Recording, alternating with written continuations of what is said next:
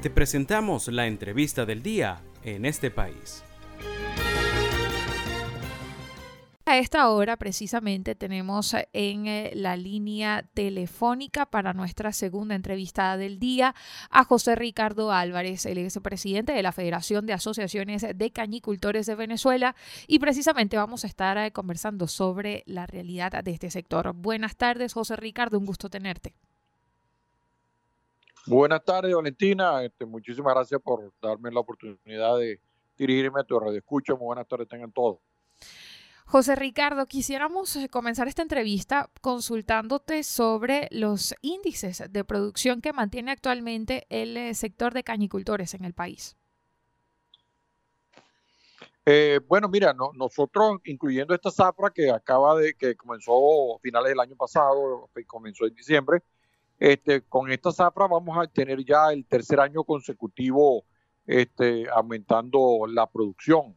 Es decir, ya en el, en el 2020, este, en el 2019 tuvimos 1.900.000, pero en el 2020 eh, tuvimos 2.400.000, luego, perdón, en el 2021, luego en el 2022, el año pasado tuvimos 2.800.000 y, y este, este año vamos a, poder moler unas 3.300.000. Es decir, que, bueno, que, en los últimos años realmente este, los cañicultores y el sector privado, la agroindustria en general, el sector azucarero en general, hemos hecho todo un gran esfuerzo pues en, no solamente tratar de mantenerse, sino aumentar la producción. José Ricardo, precisamente, ¿cuáles son esos factores que han incidido en cuanto a la producción en el país? ¿Cómo ha sido el manejo de, digamos, las dificultades para adquirir, entre otras cosas, lo que es el diésel? Eh, bueno, este, indudablemente dificultades hemos tenido muchas entre ellos el diésel, pero bueno, hemos podido sortear de alguna u otra manera. Por supuesto, nosotros hemos dicho que, que, que, no solamente hemos dicho, sino que el proceso de, de, hacer azúcar, de cuando se comienza la zafra, es 24 horas al día. Es decir, nosotros en cinco meses, puede decir que trabajamos 10 meses, porque es sin parar. Realmente cada vez que nosotros tenemos una parada es muy cuesta arriba. Sin embargo, a pesar de los obstáculos y a pesar del otro obstáculo grandísimo, no tener financiamiento, hemos podido sortearlos y, te, repito, pues hemos podido aumentar este, la, cantidad de la molienda de la caña en estos últimos tres años. José Ricardo, ¿cómo ha incidido durante el último año la importación de azúcar para el sector?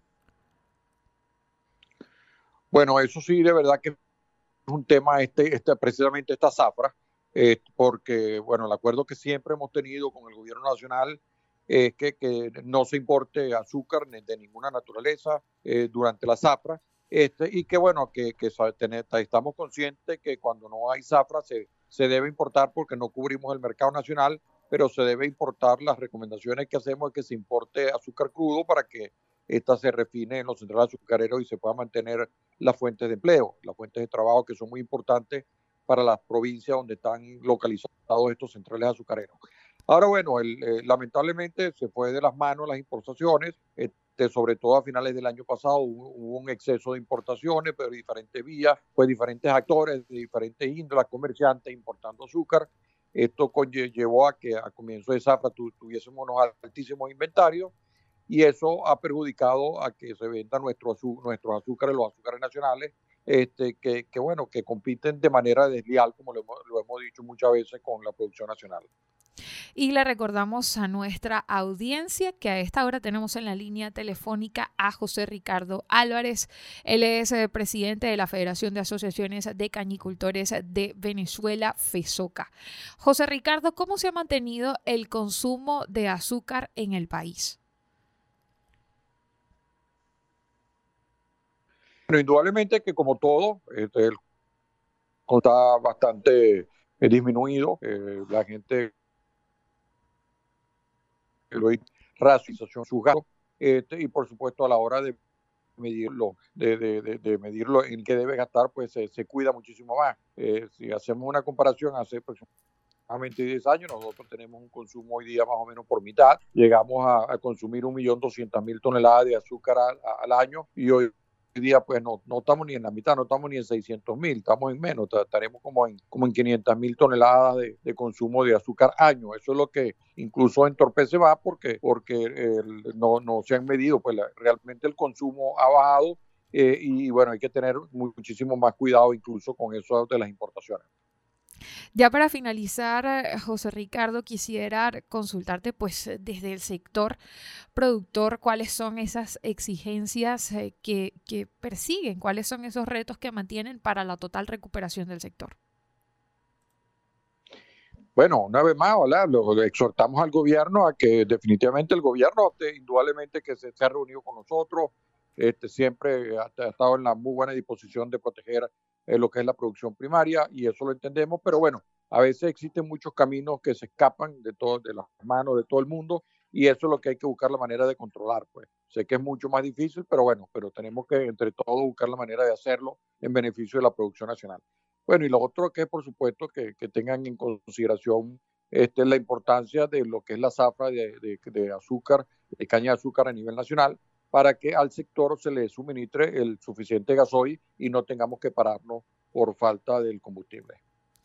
Muy bien, José Ricardo, agradecidos por tu participación el día de hoy. Estuvimos conversando con José Ricardo Álvarez, él es eh, presidente de la Federación de Asociaciones de Cañicultores de Venezuela, FESOCA.